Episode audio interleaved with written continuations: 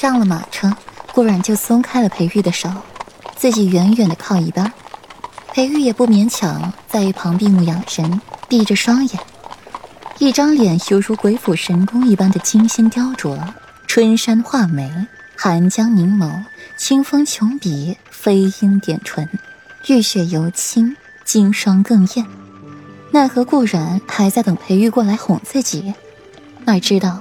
一扭头，瞧见了裴玉坐一旁假寐，丝毫没有要搭理的意思，心底更是升起了无名业火，脾气也上来了，把头扭一边，学着裴玉的模样假寐。裴玉淡淡的睁开眼睛，目光落在了顾阮身上，想着顾云锦，他心里也憋着火气，奈何顾阮不知情，他也不好冲着顾阮发脾气，只能自己生闷气了。原以为顾然会有点眼力见，见自己心情不好会过来问自己怎么了，哪知道就那么把头一扭，当做什么也没看见，气得裴玉心肝都疼。坐过来。裴玉启唇，语气里满是不容拒绝。世子殿下昨夜才说了，不许妾身碰你，现在怎么能和世子殿下坐一块啊？顾软阴阳怪气的说着。他又没有招惹裴玉，凭什么平白无故的受他的气？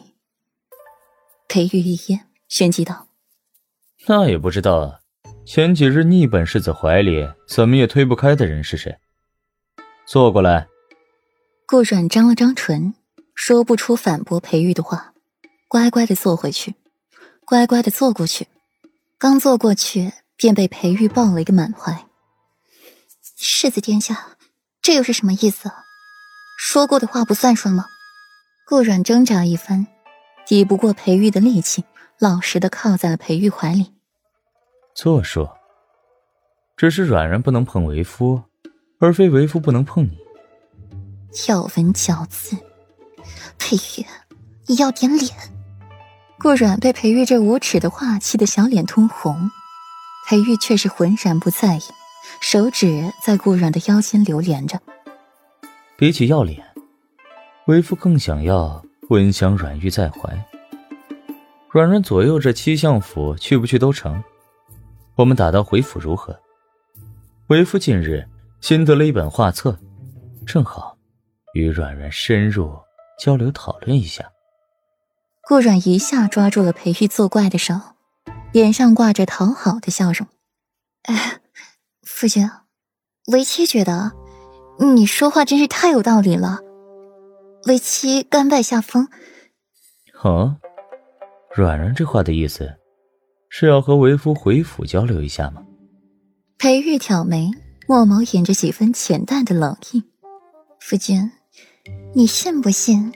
等你去访北周的时候，为妻就在平城给你找一位姿容上等的姐妹出来。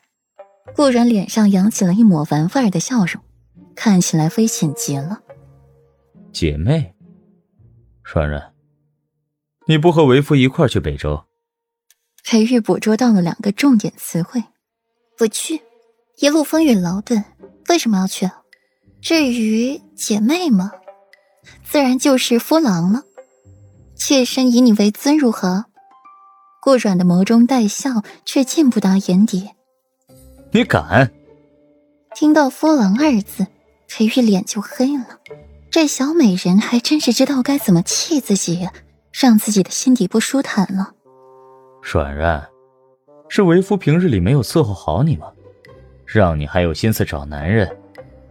裴玉眉眼如画，语气愈发的温和，顾软却从其中听出了几分威胁之意。